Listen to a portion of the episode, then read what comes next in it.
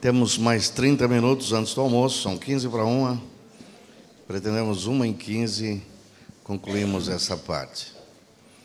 Vamos ver se conseguimos sintetizar tudo o que está em nosso coração.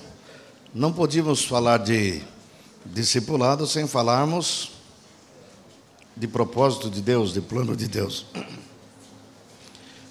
Antes de avançarmos, eu quero falar algo importante.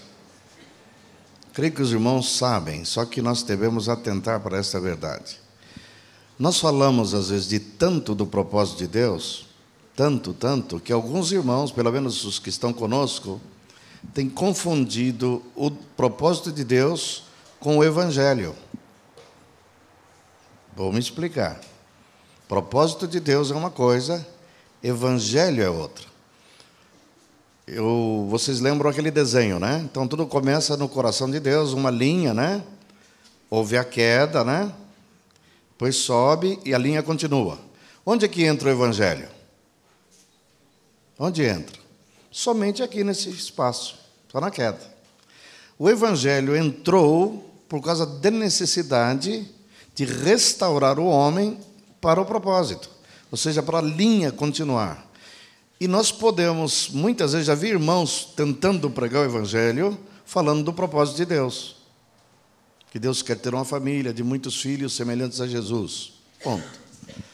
E só. E não conseguem realmente entender que são duas coisas distintas. O propósito de Deus é uma coisa, Evangelho é outra. E o que é o Evangelho? O que é o Evangelho? No que se resume o Evangelho? Ontem à noite estivemos uh, tocando um pouco nesse assunto, na última palavra com os pastores, sobre isso.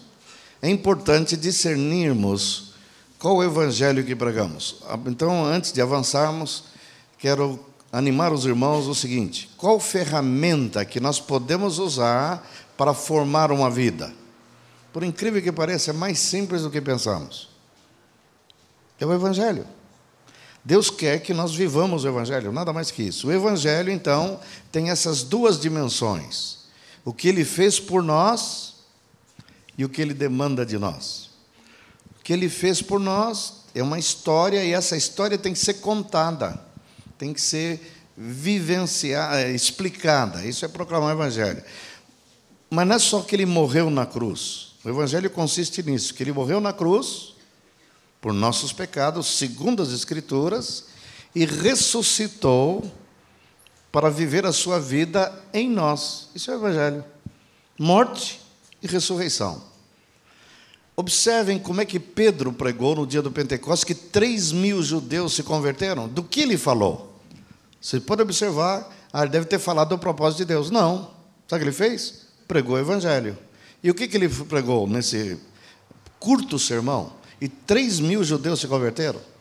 Pedro, cheio do Espírito Santo, levantou e disse: Este Jesus que vós crucificastes por mãos de Nico, que ele foi crucificado por causa que Deus já tinha predestinado ele para morrer, vós crucificaste, ele morreu, foi sepultado e ressuscitou. Só isso. Ele fala da morte e da ressurreição de Jesus. Ponto, acabou. Aí está o Evangelho. Se ver Paulo pregando, você vai observar o mesmo fato: que Jesus foi crucificado, que morreu pelos nossos pecados e que ressuscitou. Ele pregou isso em Atenas, ele pregou isso em Filipos, ele pregou isso em todo lugar. Esta era a pregação que Paulo fazia. Então nós devemos, obviamente, não esquecer que isso tudo tem a ver com o propósito de Deus. Não podemos desvincular isso do propósito de Deus, senão nós pensamos que tudo resume em estar perdido e ser salvo. Esse é o problema. Nós não podemos restringir só a pregação do Evangelho. Mas o Evangelho é que possibilita, portanto, nós vivermos ou entrarmos, sermos inseridos no propósito de Deus. Sem o Evangelho, não podemos vivenciar o propósito de Deus. O propósito de Deus fica restrito a um conceito, a um, a um versículo da Bíblia, e é um plano que eu decorei, que eu memorizei, que Deus quer ter uma família de muitos filhos semelhantes a Jesus. Mas a pergunta que fica é: como é possível eu tornar-me semelhante a Jesus? A resposta é simples: o Evangelho.